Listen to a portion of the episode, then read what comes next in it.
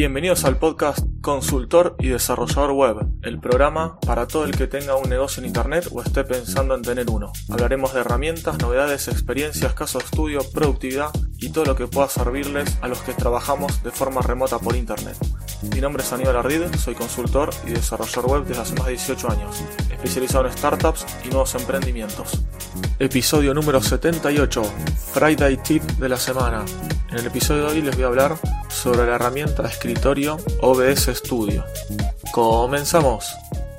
Les cuento que descubrí esta herramienta cuando estaba buscando algún software para grabar el escritorio. Dado que tengo que hacer un taller para una un sitio que más adelante les voy a contar. Esto entonces resulta que yo tenía que grabar el escritorio y hablar mientras bueno, voy haciendo cosas, diferentes ejercicios y mostrando algunas pantallas y demás. Y no solamente con el browser, también con software de escritorio. Entonces, eh, me puse a buscar software. Estaba buscando, como siempre, entre todo, que sea para tanto para Linux como para Mac, que son las dos, las dos herramientas que yo tengo los dos sistemas operativos. Entonces, eh, buscando, buscando, bueno, tenía algunos que hacían una cosa, otros que otra, algunos gratis, otros pagos, algunos eran extensiones del navegador, que no me servían tanto, porque eh, en realidad, en un principio, algunas versiones solamente graban el Chrome, por ejemplo, no te graban el escritorio, y yo necesitaba grabar el escritorio completo. Había unas opciones que sí permitían eso. Pero bueno, quizás esas eh, opciones tenían un límite, por ejemplo, de tiempo de grabación.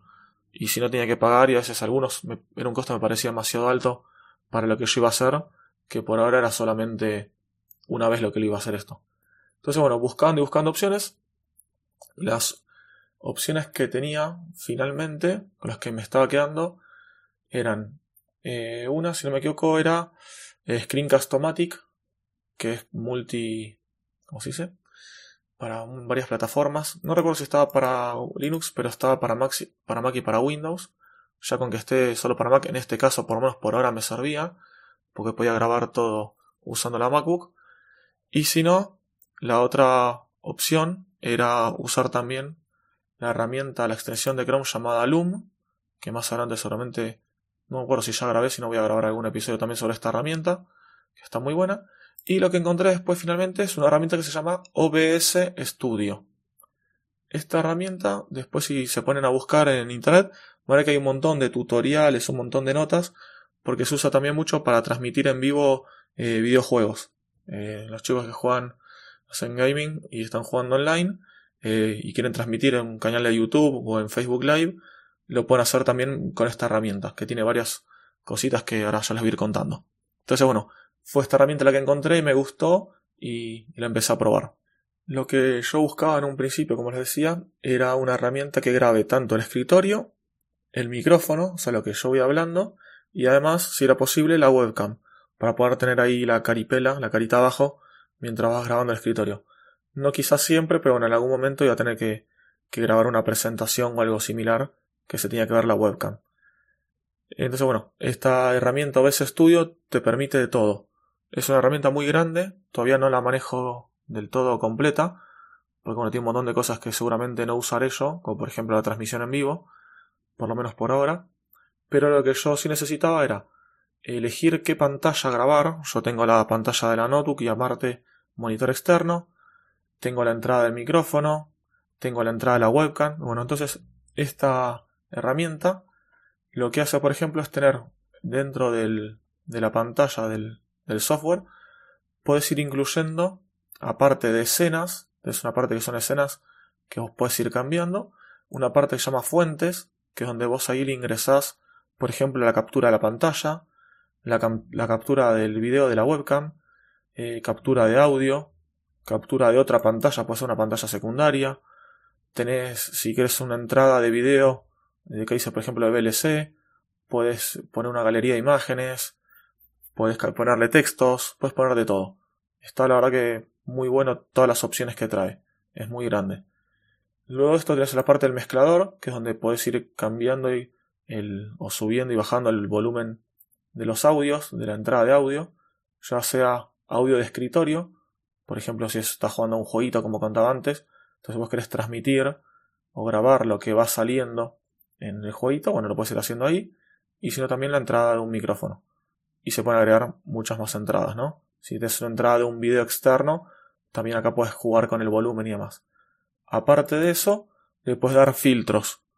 Por ejemplo, yo con el micrófono en la notebook directo tenía bastante ruido ambiente, no sé si es el ruido del, del cooler de la notebook, del procesador que está ahí, bueno, el procesador no está como loco, pero del disco rígido, algo que está haciendo ruido, bueno, eso metía ahí un ruido que queda siempre un ruido blanco de fondo que molestaba bastante. Bueno, tienes la opción de ponerle filtros, entre ellos uno es eliminación de ruido. Así como puse la eliminación de ruido sin cambiarle nada de los decibeles que tiene para, para modificar, eh, ya directamente me sacó todo el ruido de fondo que yo escuchaba. También, bueno, puedes subirle la ganancia. Acá dice, por ejemplo, ponerle, dice algo, puerta antirruidos. No sé bien qué será. Eh, invertir la polaridad. Bueno, es un montón de cosas que se le puede ir agregando. Todo esto, bueno, puede, tienen diferentes. Por ejemplo, ahí puse, yo mientras les hablo, lo estoy probando la herramienta para decirles bien, bien exacto qué tiene. La parte de puerta antirruidos tiene bastantes más opciones que la de eliminación de ruido. Puerta antirruidos tiene umbral, algo llamado umbral de clausura, umbral de abierta, tiempo de ataque, tiempo de espera, tiempo de liberación. Bueno, todas estas cosas son opciones que podemos ir poniendo y sacando. Continuando después con, la, con las opciones que tenemos en la pantalla, tenemos las transiciones de escena, que acá de tener las, las opciones de desvanecimiento o corte y la duración que tiene. Además se pueden agregar más, desvanecer a color, deslizar, dice una llama Luma Wipe. Y después en la parte de controles tenemos la opción de iniciar transmisión, en el caso de que queremos transmitir en vivo, iniciar grabación, que ya empieza a grabar en un archivo en el disco rígido, modo de estudio, que ahí tenemos dos, ¿cómo se dice? te pone dos pantallas o más pantallas. Ahí estoy viendo, tocando y esta no la he usado. Y después la parte de ajustes y salir. En la parte de ajustes tenemos varias opciones, no sé, idioma, si queremos color oscuro o claro. Tenemos también, por ejemplo, eh, ¿qué vamos a ver? Las salidas y cuando nos vamos queremos que nos confirme que, que, queremos salir realmente cuando estamos, por ejemplo, transmitiendo en vivo o no. Que grabar automáticamente cuando se transmite, sensibilidad de alineación de la fuente, proyectores, bueno, vistas de estudio, transiciones. Después tenemos para la parte de emisión, la parte de transmisión en vivo, podemos elegir el servicio, Twitch, YouTube, Smashcast, Mixer.com, Facebook Live, Restream, Twitter o Periscope, etc. El servidor, tenemos para elegir el qué servidor de ese, de ese servicio vamos a estar transmitiendo. Después tenemos en la salida, acá en salida elegimos sencillo o avanzado, donde podemos elegir el bitrate, el de video y el de audio, el codificador de video, por ejemplo aquí es a 6.4, donde queremos grabar, la carpeta del disco rígido donde vamos a grabar esto. Digo disco por costumbre, ¿eh? porque estado sólido es, ya no, se dice disco. Bueno. Eh, la calidad de la grabación, el formato, por ejemplo FLV, MP4, tenemos MKB, MOV, bueno, más formatos. En audio tenemos también para elegir la calidad, acá dice la frecuencia muestreo, de muestreo, ah, perdón, muestreo, los canales, el dispositivo de audio escritorio, que es la configuración, diferentes micrófonos que podemos tener de entrada. Eh, si queremos, bueno, eh, hacer un retardo en, cuanto al audio del micrófono o al del escritorio. En video tenemos la resolución, que esto está bueno. Tenemos la resolución del lienzo y la resolución eh, de escalada que va a ser para la salida. Yo, por ejemplo, quiero que la salida del video me la pidieron en 1920 x 1080. Pero yo la pantalla que estoy grabando está en 1920 x 1200. Bueno, esto automáticamente hace un escalado. Si no, también lo que puedes hacer, en la pantalla que vos estás viendo que incluiste el video, puedes resizearlo y dejar una, una partecita en negra y, no sé, poner en esa, en esa partecita quizás o texto, o la foto, o la camarita de la webcam, por ejemplo, o alguna foto, otra cosa que quieras mostrar. Todo eso lo puedes hacer cambiando ahí el tema de los tamaños y más. Eh, después tenemos la parte de atajos de teclado. para más que nada iniciar transmisión, detenerla, para no tener que estar cambiando de ventana, poniendo pausas, stop, lo que sea. Con combinaciones de tecla podemos hacer esto. Y después en la parte avanzada, temas de formatos de color, audio y otras cositas más. Retardos, reconectar si se cortan las transmisiones y esas cositas.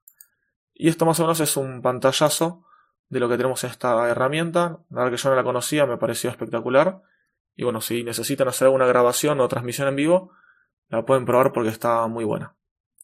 Y así ya con esto llegamos al final del episodio. Ah, antes que nada, me olvidaba. Esta herramienta también tiene varios plugins, que eso que les iba a comentar al principio. Tiene plugins que se le puede incluir. Eh, muchos, la mayoría, son para este tema de transmisiones en vivo.